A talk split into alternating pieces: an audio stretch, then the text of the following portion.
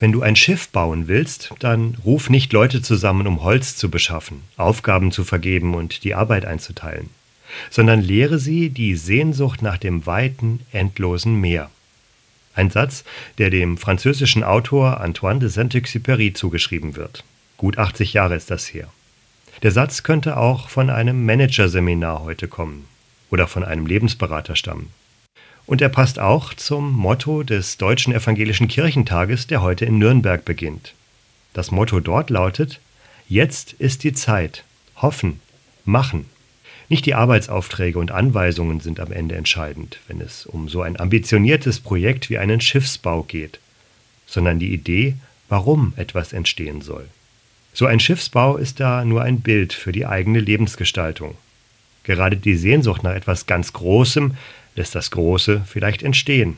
Und Großes entsteht immer im Kleinen, wissen wir im Saarland. Das Hoffen und das Machen. Jetzt ist die Zeit. Wenn ich in die kirchlichen Reihen schaue, dann ist das so eine Sache. Da fällt es oft schwer, noch an das Gute zu glauben bei all den schlechten Nachrichten.